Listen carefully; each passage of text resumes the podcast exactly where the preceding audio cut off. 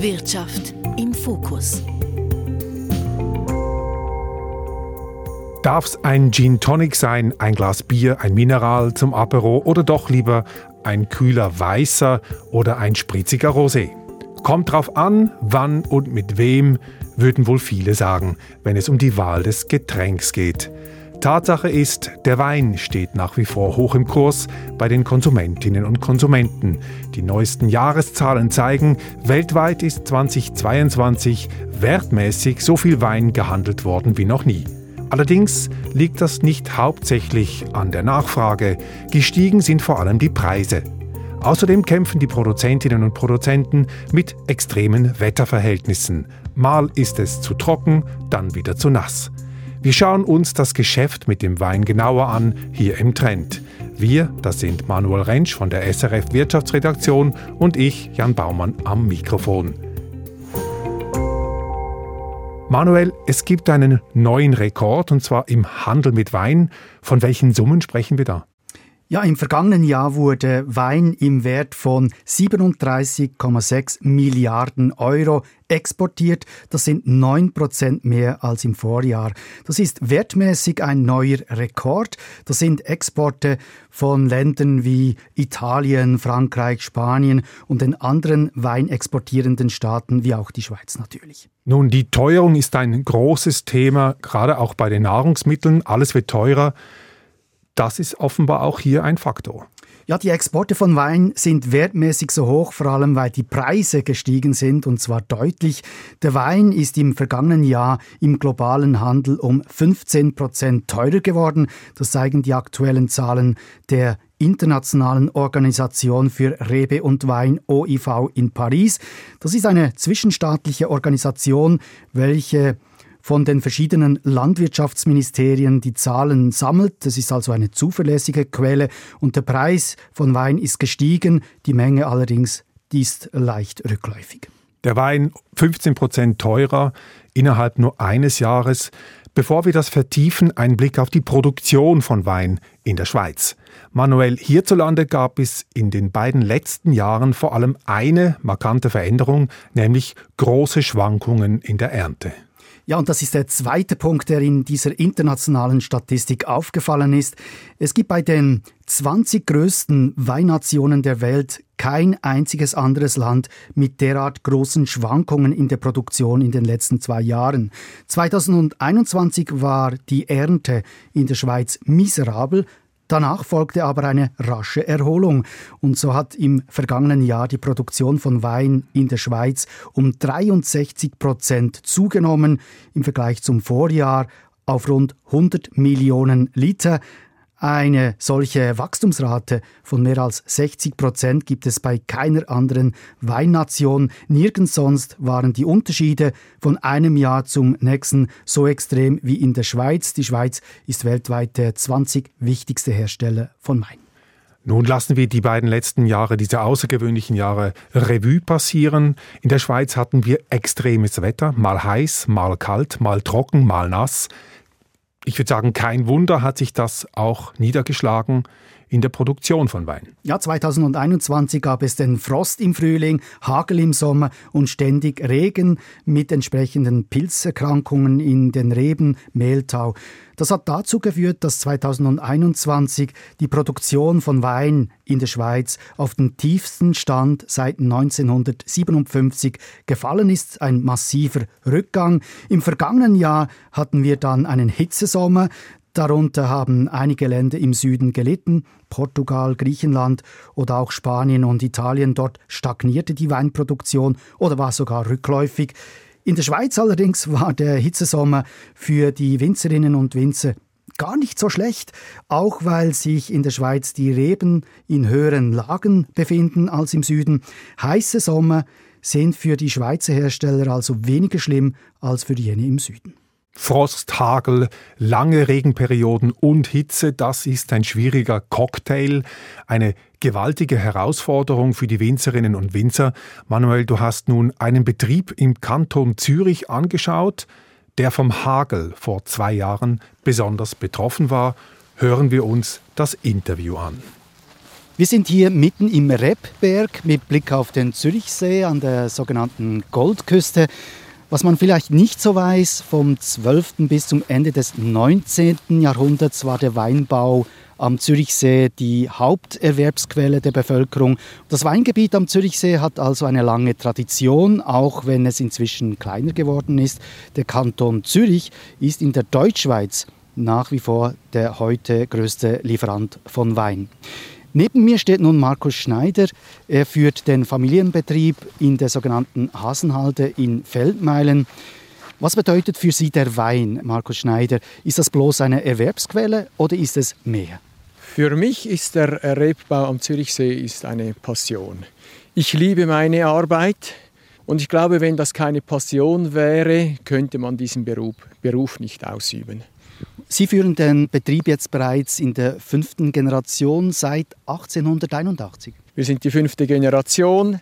Eine sechste ist bereits in der Ausbildung bei mir im Betrieb. Und ich hoffe, dass das so weitergeht, obwohl es sehr schwierig ist, am Zürichsee mit dem Bauland, mit der Überbauung überhaupt noch einen Rebbaubetrieb am Leben zu erhalten. Blicken wir nun zurück nochmals auf die letzten zwei Jahre. Da gab es verschiedene Extreme. Markus Schneider, vor zwei Jahren äh, dieser Hagel. Wie haben Sie den erlebt hier im Gebiet? Das war für mich wirklich ein ganz äh, tragischer Tag. Das war Mitte Juni, hat es gehagelt, etwa Pingpongbälle, große Hagelkörner, etwa zehn Minuten lang. Ähm, man sieht dann einfach sehr ohnmächtig zu, wie die ganzen Rebberge zerstört werden. Das sind die ganzen Rebschosse und Trauben werden abgeschlagen und liegen dann einfach kaputt am Boden. Hier in diesem Rebberg in der Hasenhalde hatten Sie einen Totalausfall. Das ist richtig. Wir haben die Rebberge in Feldmeilen.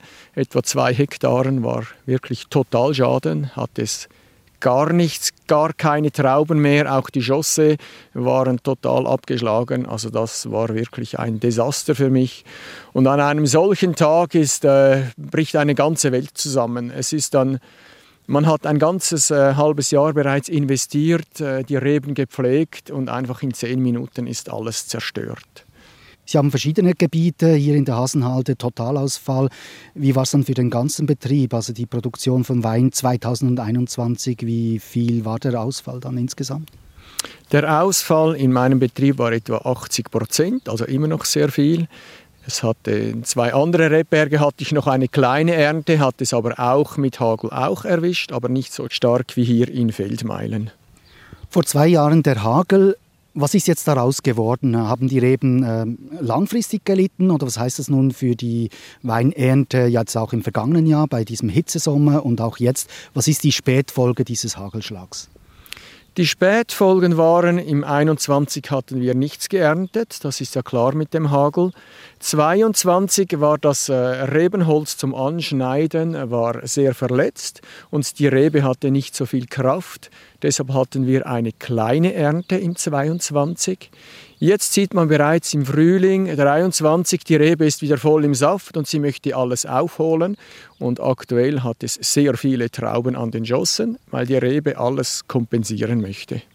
Das heißt, für das laufende Jahr äh, rechnen Sie mit einer enorm großen äh, Ernte, aber das hat dann auch Ihre Herausforderungen. Genau, ich rechne mit einer größeren Ernte. Meine Arbeit als Winzer ist ja, das immer möglichst regelmäßig und nicht eine zu große Ernte zu haben und eine schlechte Qualität. Das heißt, wir müssen sehr aufpassen im Sommer, damit wir genug Trauben dann auch wieder auf den Boden schneiden, damit wir eine optimale Qualität für den Wein haben. Markus Schneider, Winzer am Zürichsee. Das Beispiel zeigt, wenn das Wetter verrückt spielt, sind die Winzerinnen und Winzer fast machtlos. Ja, ohne gutes Wetter geht es halt nicht. Wein wird ja nicht in der Turnhalle produziert oder so. Und es zeigt sich auch, dass die Arbeit der Winzerinnen und Winzer schwieriger geworden ist.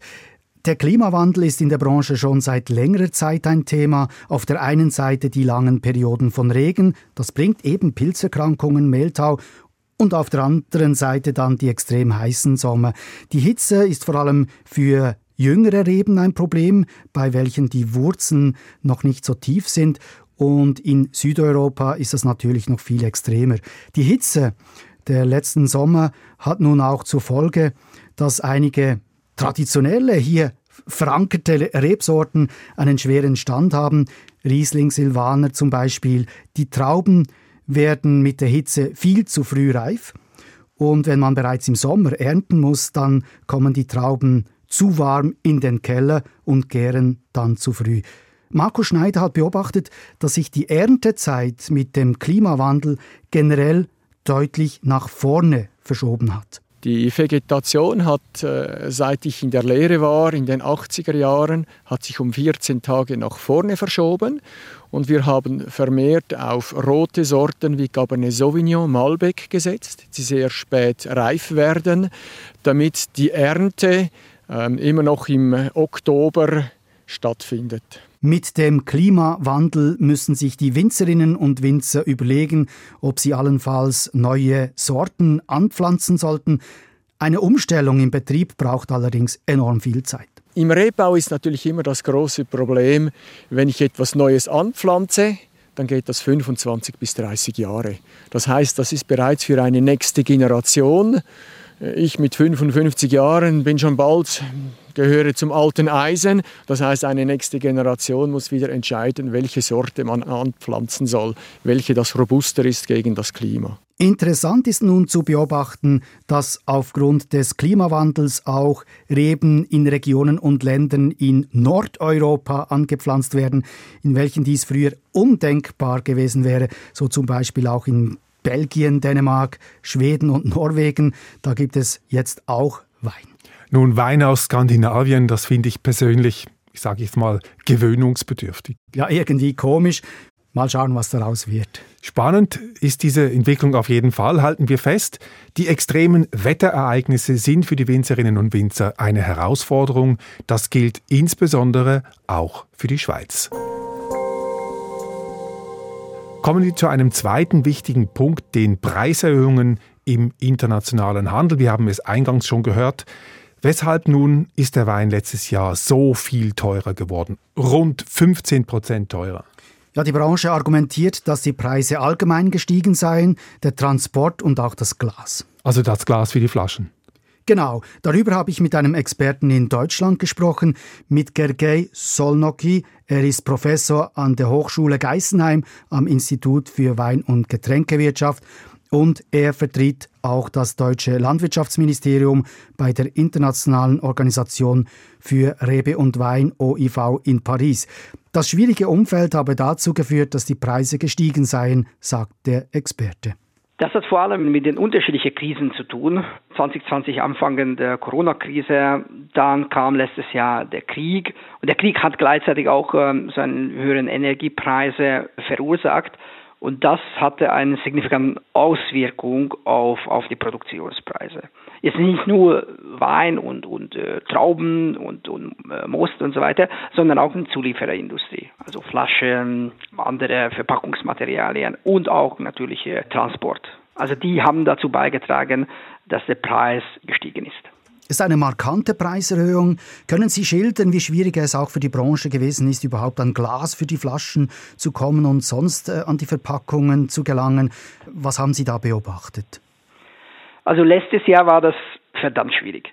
Ich habe jetzt nur, nur und nur äh, Leute gehört, die gesagt haben, wir hätten gerne das und das oder das gehabt, aber wir mussten das oder das nehmen, also Flaschen, weil es nur äh, das zur Verfügung stand und auch äh, für einen ganz anderen Preis was äh, früher Normalität war.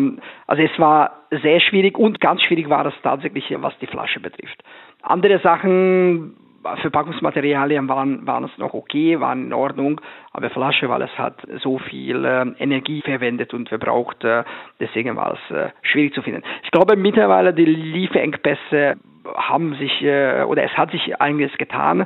Es gibt jetzt nicht mehr so Engpässe wie, wie, wie zum Beispiel letztes Jahr, aber immerhin, vor allem wegen der Höhepreise, ist die Situation sehr angespannt. Das andere Thema ist der Transport. Wein natürlich ein sensibles und schwieriges Gut. Da muss man aufpassen mit den Temperaturen. Inwiefern war der Transport hier eine Schwierigkeit, also die Lieferengpässe? Wo hat sich das am meisten ausgewirkt im globalen Weinhandel? Also vor allem Seefracht war problematisch. Ich meine, die, die LKWs sind gerollt ohne Problem. Das war, das war kein, kein Thema. Nur hat natürlich auch der Spritpreis, mit dem Spritpreis verbunden ist, dass die Lieferung teuer, teurer geworden ist. Aber diese verlangsamte komplette Lieferkette, vor allem was Überseetransport, also Seefracht betrifft, äh, das hat darunter gelitten, ordentlich. Und meine, dass das mit dem, mit dem Lieferproblemen, mit anderen Lieferproblemen, was ähm, Temperatur betrifft, äh, das haben die Unternehmen mittlerweile ziemlich gut im Griff. Also wenn es um, um Flaschenlieferung geht, äh, bei den anderen Lieferungen, das ist halt große Flexi-Tanks, Tausende von Hektoliter wird auf einmal äh, äh, transportiert in einen riesen Container. Das ist kein Problem, aber das, das Ware muss natürlich äh, verschickt und äh, verschickt werden und es muss äh, ankommen. Und da war letztes Jahr nicht unbedingt immer wieder der Fall, dass es verschickt werden konnte. Auffallend ist nun auch, dass es auf der Welt ein Überangebot von Wein gibt. Auf der Welt sind im vergangenen Jahr 258 Millionen Hektoliter Wein produziert worden. Der Konsum liegt allerdings nur bei 232 Millionen Hektoliter, also deutlich weniger. Was passiert eigentlich mit dem Überangebot? Wird das verarbeitet? Wie muss man sich das vorstellen? Eins muss man wissen, also beim Wein ist es jetzt nicht so wie bei Milch oder andere Lebensmittelprodukte, dass es schnell irgendeinen Qualitätsverlust hat und, äh, und Datum draufsteht. Äh, normalerweise Wein kann man länger lagern. Das ist ein Punkt. Der andere Punkt ist, äh, diese Produktion und der Konsum, der verschiebt sich ein bisschen. Also wenn Sie zum Beispiel an Bordeaux-Weinen denken, dann weiß man, Bordeaux-Wein wird produziert, was heißt, ich nehmen wir ein, ein, ein, ein Datum oder ein, Jahr 2020, das kommt vor 2024 nicht auf den Markt. Also es gibt immer so Lagerbestand. Und das muss man auch äh, im Kopf behalten, dass eine Produktion und Konsum immer zeitversetzt ist. In Frankreich ist aber aufgefallen, dass dort irgendwie auch Wein vernichtet wurde oder reduziert. Äh, das ist ein bisschen äh, spezielle Meldungen aus Frankreich. Wie ist das einzuordnen? Das war ähm, auch überall in Europa der Fall. Äh, 2020, 2021 ver vernichtet nicht, äh, aber die werden verwendet für äh, höherprozentige Alkohol äh, daraus zu produzieren. Weindestillation gab es immer wieder auch in der Vergangenheit, vor allem dann, als es Überproduktion gab. Aber ich glaube, ich in anderen Ländern ist es jetzt nicht unbedingt so, so groß, diese Überproduktion, dass man eigentlich in der, in der, in der Zukunft Sorge machen sollte. Ich komme zum Schluss. Äh, zusammengefasst, äh, es gibt einen Klimawandel, heißes Wetter, Regenperioden, dann gibt es äh, die Preiserhöhungen auf dem internationalen Markt. Was glauben Sie, welches werden die Schlagzeilen für das laufende Jahr sein? Was ist die wichtigste Entwicklung jetzt für das Jahr 2023 für, den, für das globale Weingeschäft? Ich glaube, das, was wir äh, am Anfang der Diskussion ausführlich besprochen haben, äh, das wird noch dieses und nächstes Jahr die Weinbranche beschäftigen. Das, ist die, das sind die erhöhten Preise. Die Änderungen beschäftigen auch die Konsumenten. Wir vermuten eventuell, und das müssen wir jetzt natürlich äh, prüfen, ob es tatsächlich eingetreten ist, dieser Fall, wir vermuten, dass, die, dass der Konsum ein bisschen runtergehen wird, also sinken wird, basierend auf der, auf der Preiserhöhung. Falls es nicht der Fall ist oder wäre, dann ist das natürlich gut. Das heißt, äh, der Markt und die Konsumenten machen das mit, egal äh, ob die Weine teurer geworden sind, die kaufen immer noch aus Gewohnheit, was auch immer. Es ist aber sehr fraglich. Ich bin eher an der Meinung, dass es das wahrscheinlich nächstes oder übernächstes Jahr, wenn es sich nicht normalisiert und die Preise so oben bleiben, so hoch bleiben, dass es wahrscheinlich, dass wir wahrscheinlich als Weinindustrie mit einem reduzierten Nachfrage, reduziertem Konsum rechnen müssen. Gergely Solnocki, Professor am Institut für Wein- und Getränkewirtschaft der Deutschen Hochschule Geisenheim. Wir haben es gehört, der Wein ist im Ausland massiv teurer geworden. Das könnte natürlich dann auch zu einem Rückgang der Nachfrage führen. Manuel, wie sieht es diesbezüglich in der Schweiz aus? Ja, in der Schweiz ist der Wein auch etwas teurer geworden, allerdings ist der Anstieg weniger extrem als im Ausland. Im Schweizer Detailhandel ist der Preis für Wein um rund 2% gestiegen. Vor allem Weißwein ist im vergangenen Jahr teurer geworden. Insgesamt wurden in der Schweiz im vergangenen Jahr 237 Millionen Liter Wein konsumiert. Knapp zwei Drittel davon sind importiert und etwas mehr als ein Drittel ist einheimischer Wein. Am meisten Wein kommt aus Italien, gefolgt von Frankreich und Spanien. Das sind die größten Lieferanten und sind auch gleichzeitig die drei größten Weinproduzenten der Welt. Der Konsum von Wein in der Schweiz ist im vergangenen Jahr um 7% geschrumpft. Es wird also hierzulande weniger Wein getrunken als auch schon, wobei das vor allem zulasten der importierten Weine gegangen ist. Die einheimischen Weine konnten etwas an Marktanteil zulegen und sind beliebt. Eben trotz leicht rückläufigen Trend im Konsum, trotz steigender Preise, Wein bleibt ein beliebtes Getränk, vor allem der Schweizer Wein. Aber wir haben es gehört, die Produzentinnen und Produzenten, die blicken zumindest in der Schweiz auf zwei extrem unterschiedliche Jahre zurück und diese extremen Unterschiede haben nicht zuletzt mit den Wetterextremen zu tun. Vielen Dank, Manuel Rentsch, für diesen Einblick in die Produktion und den Handel von Wein. Das war's für diesmal im Trend. Den gibt es jeden Samstag im Radio und jederzeit online und auf der SRF-App. Vielen Dank fürs Zuhören und bis zum nächsten Mal. Mein Name Jan Baumann. Trend. Wirtschaft im Fokus.